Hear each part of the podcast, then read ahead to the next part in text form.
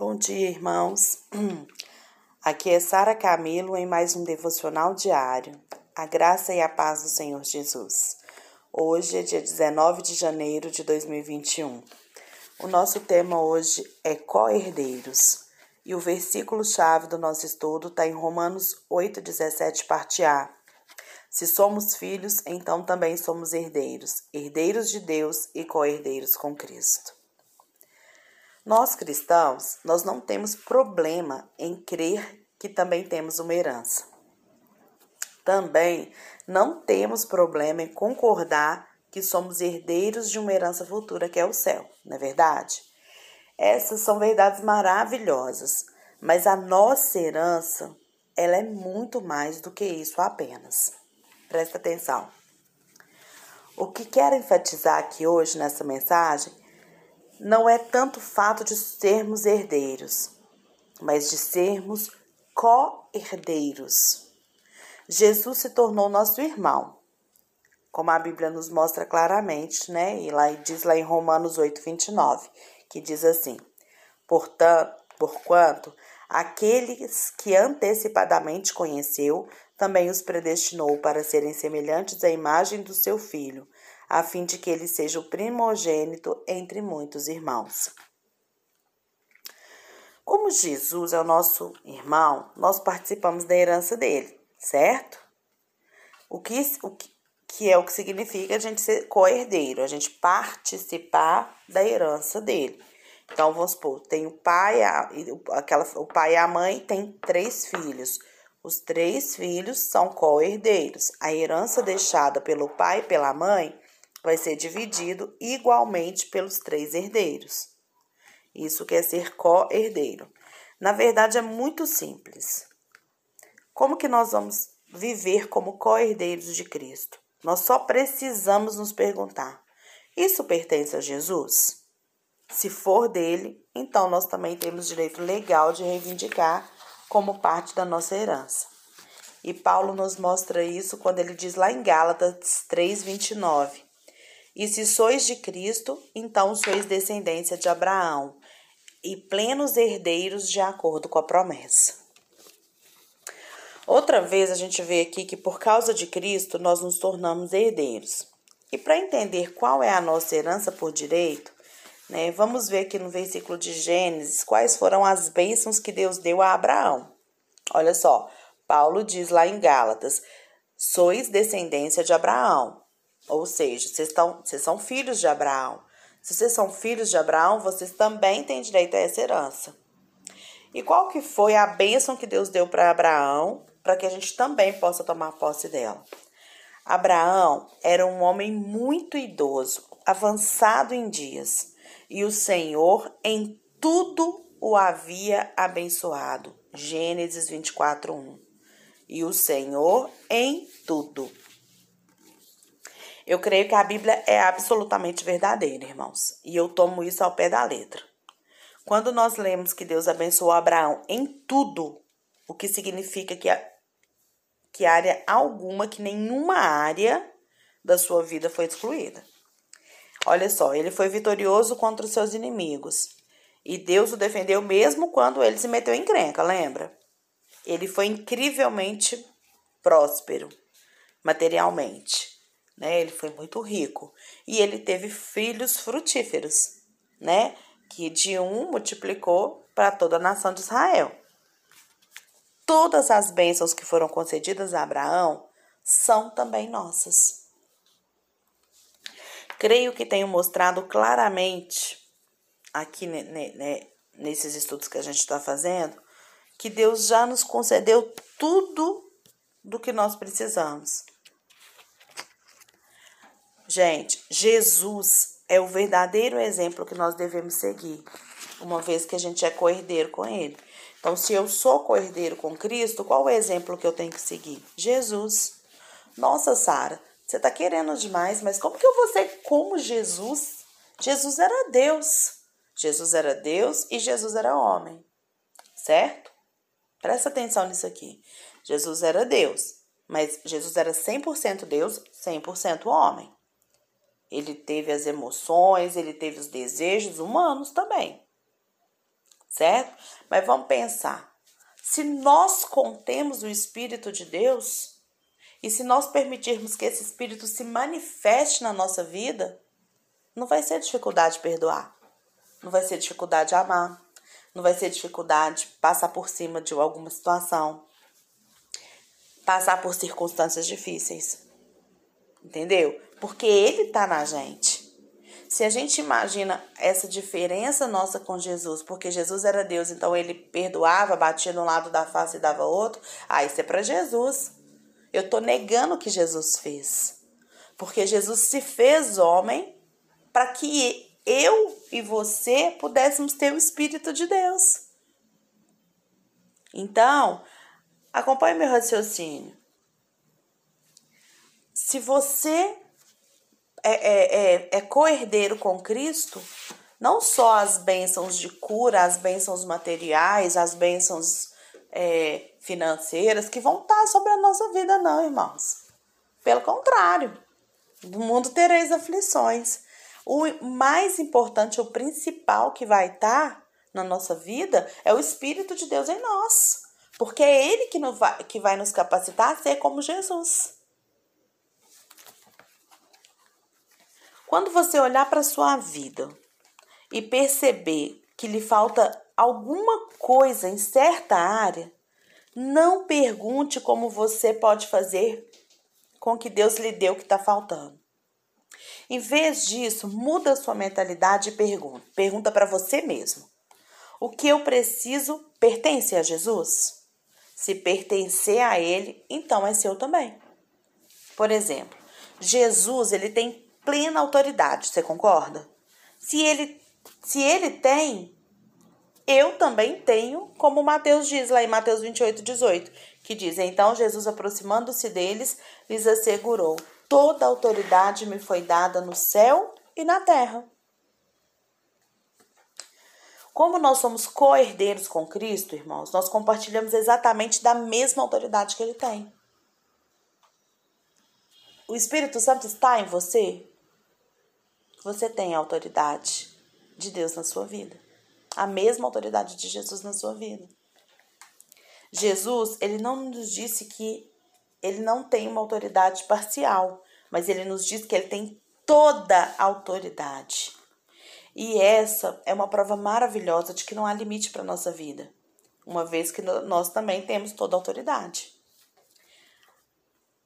Ah, imagina, gente, se o povo de Deus, se os cristãos conseguissem compreender essa verdade, jogar fora toda limitação que impede de viver como co-herdeiro de Cristo e passasse a viver como herdeiro das bênçãos de Abraão.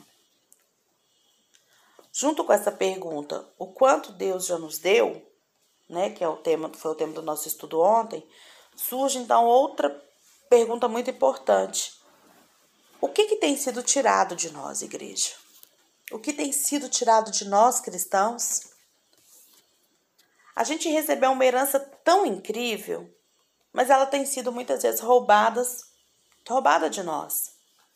E eu tenho uma coisa para te contar aqui hoje: não é o diabo quem tem feito isso. Quem tem feito isso somos nós mesmos que não tomamos posse daquilo que nos foi dado, através da incredulidade, da religiosidade, da, do legalismo, sabe? A gente cria tantas condições para receber que a gente acaba não recebendo. Então, quem tem tirado de nós essa herança não é o diabo, somos nós mesmos. Nós mesmos nos permitimos quando nós não conseguimos compreender quem nós somos em Cristo Jesus. Contudo, né, a gente tem sido roubado e é triste ver como que nós aceitamos isso por tanto tempo. Mas hoje é tempo de se levantar e reivindicar com ousadia o que é nosso por direito. Nós não somos os únicos que sofremos por estarmos sendo roubados, queridos. Mas o mundo, ele está morrendo ao nosso redor e ele sofre também por isso. Quem é o mundo? quando a gente fala o um mundo, são as pessoas, as outras pessoas que ainda não reconheceram em Jesus a sua suficiência. Em Provérbios, nós lemos que a riqueza dos ímpios pertence a nós. Então, tem um versículo lá que diz, em Provérbios 13, 22, O homem bom deixa sua herança para os filhos de seus filhos, mas toda a riqueza dos ímpios é acumulada para ser distribuída para os, para os justos. Então, por que que nós, como santos, nós permitimos que tanta riqueza está na mão dos ímpios aí, né? Que a usam apenas para satisfazer os seus desejos e a si mesmos, e muitas vezes com coisas tão destrutivas, né? Por que, que nós permitimos isso? Nossa saúde, riqueza, paz e alegria têm sido roubadas.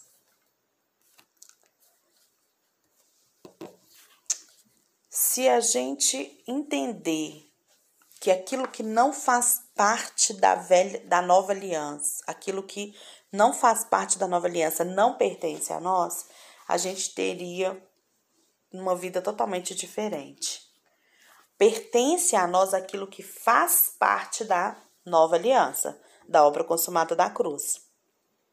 E aquilo que não faz, gente, a gente tem que rejeitar.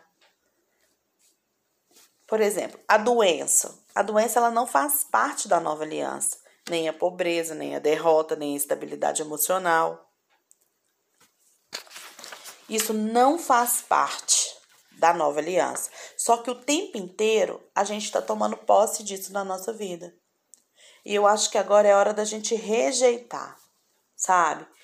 Rejeitar mesmo, falar, eu rejeito tudo que não fizer parte da nova aliança na minha vida. Portanto, essa situação que eu estou vivendo, de enfermidade, eu rejeito da minha vida em nome de Jesus. Por quê? Porque eu faço parte da nova aliança. E a nova aliança me diz que Jesus levou sobre si todas as minhas dores e enfermidades. É, eu rejeito a pobreza, eu rejeito a miséria, eu rejeito a dor. Sabe? Gente, isso não é pensamento positivo, não, tá? Isso daí não é alta ajuda, nem. Não, não é isso, não. Isso é a, é a gente compreender quem, aquilo que faz parte da nossa vida e aquilo que não faz. Por isso que a vida do cristão, ela, a gente tem que sempre ter certeza daquilo que a gente é. O maior roubo na nossa vida é a falta de fé em quem nós somos em Cristo Jesus. Entendeu? Então nós devemos aprender a não aceitar aquilo que não deveria estar na nossa vida. Mas a gente se submete, a gente acha que Deus quer aquilo para nossa vida. Tem é, eu ouvi esse ano uma, um estudo sobre, né, é, por exemplo, a gente falar que Deus está no controle da nossa vida. É, irmãos, você pode até assustar com o que eu vou falar para você aqui hoje, mas Deus não está no controle da sua vida. Não está. Quem está no controle da sua vida é você mesmo. Quem está no controle da minha vida sou eu mesma. Deus, ele é soberano. Ele está acima de controlar as nossas vidas. Ele pode mudar situações, ele pode trazer um invisível para o visível, não é? Mas o controle da nossa vida pertence a nós. E muitas vezes a gente está levando uma vida ruim aí, cheia de doença, de pobreza, de miséria, de derrota, de enfermidade, de briga, de confusão, de falta de perdão, e a gente vira e fala assim: ah, Deus está no controle. É como se a gente desse para Deus uma, uma culpa da vida ruim que a gente está levando. Ah, Deus está no controle do que está acontecendo. Deus não está no controle do que está acontecendo na sua vida. O que está acontecendo na sua vida é simplesmente responsabilidade sua. Você fez as escolhas que gerou na sua vida as consequências que você está colhendo hoje. Tá? Isso chama autorresponsabilidade a gente assumir aquilo que é a nossa responsabilidade. Deus, ele já nos deu tudo em Cristo Jesus. Ele é soberano. Ele está acima de tudo. Ele já te deu tudo em Cristo Jesus. Mas quem escolhe ter uma vida como co-herdeiro e uma vida de derrotado somos nós. Tá? Deus, ele é soberano, mas o controle da sua vida, quem decide a sua vida é você. Deus, ele não vai descer aqui e escolher alguma coisa para você. Ele já te deu na palavra dele todos os parâmetros, todo, tudo que é necessário para que você escolha. Para que você escolha corretamente. Então presta atenção nisso, porque isso muda muito, muito a nossa compreensão e muda muito a nossa vida.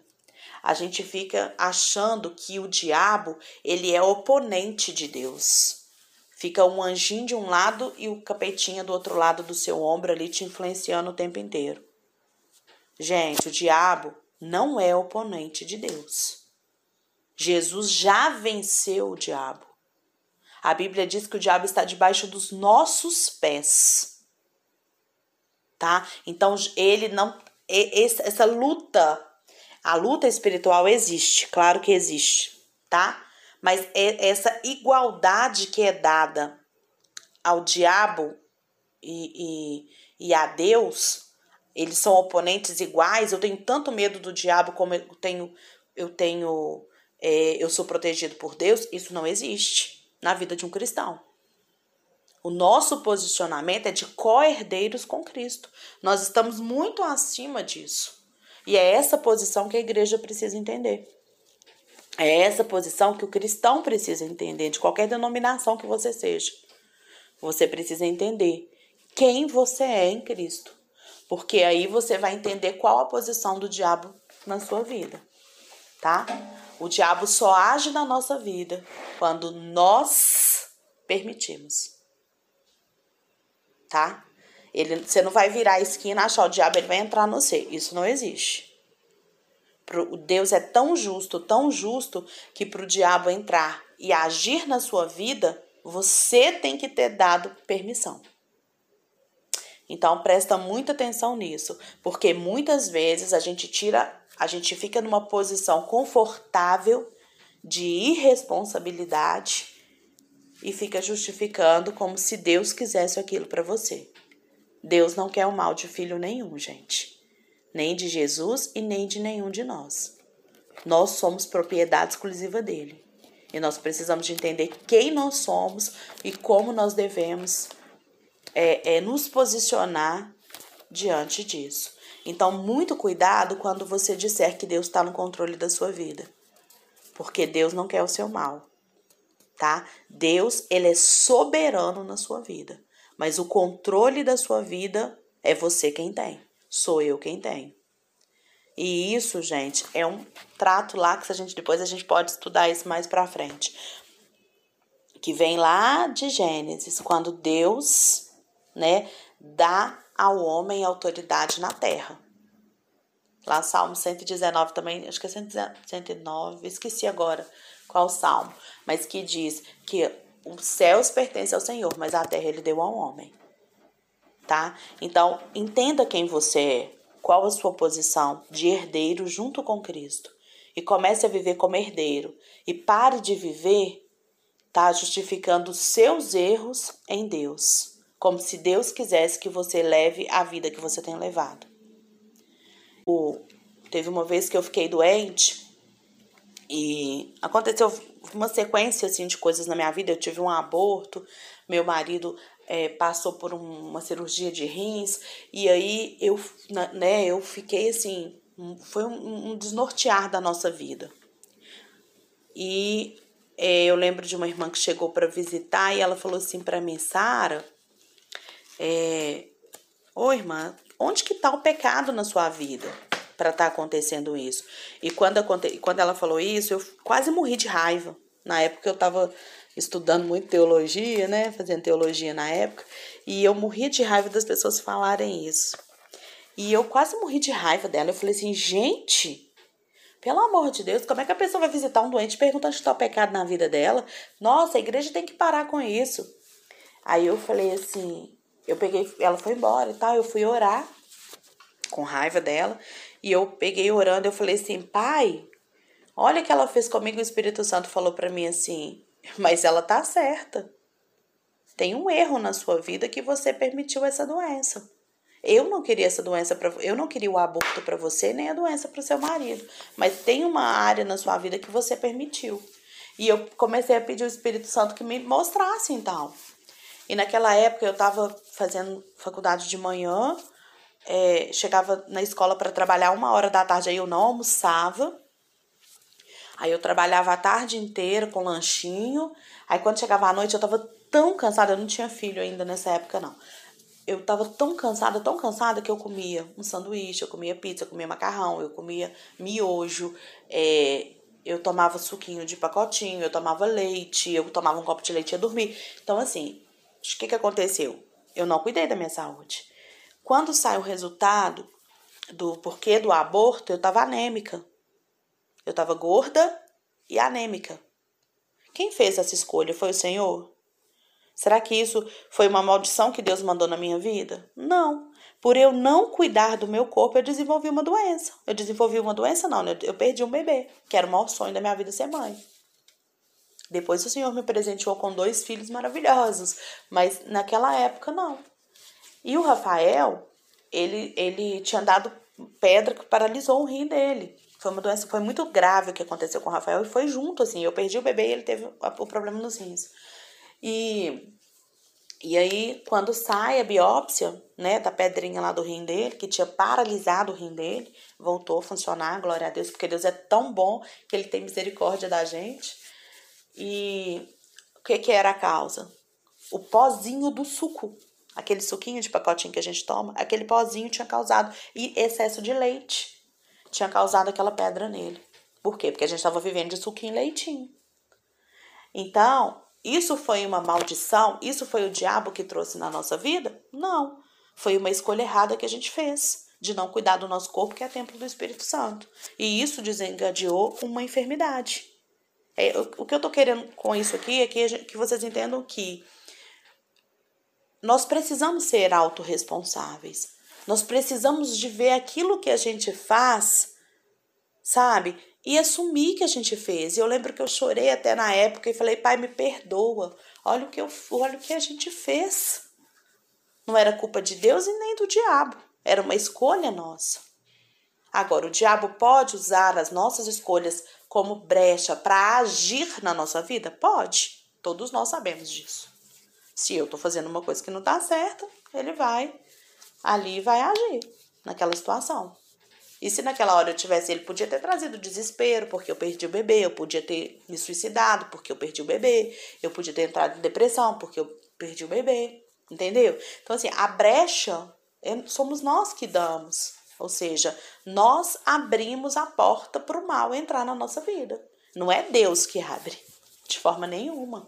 Nós, nós temos que lembrar, nós vamos sair daqui hoje lembrando, nós somos coerdeiros com Cristo. E isso faz de nós mais do que vencedores. Então, como Cristo, em todos os momentos que ele esteve aqui, ele tomou a decisão certa, é isso que nós precisamos fazer. Tomar a decisão certa. Deixar que o Espírito de Deus, que está no nosso espírito, nos direcione naquilo que a gente precisa de fazer. Amém? Então, passei até do limite aqui do horário, né? E, não, capaz, hoje vai ter que ir link. Mas vamos lá, Senhor. Nós viemos aqui diante de Ti te pedir. Pai, nos ajude a nos ver, a nos entender, a compreender que somos cordeiros com Cristo. Senhor, tira da nossa vida tudo aquilo que nos impede de compreender quem nós somos em Cristo Jesus e de receber as bênçãos que Ele tem para nós. Eis-nos aqui, Senhor. Usa-nos nesse dia. Usa-nos, Senhor, e nos ajude a sermos cada vez mais responsáveis por aquilo que nós escolhemos. Um beijo para todos.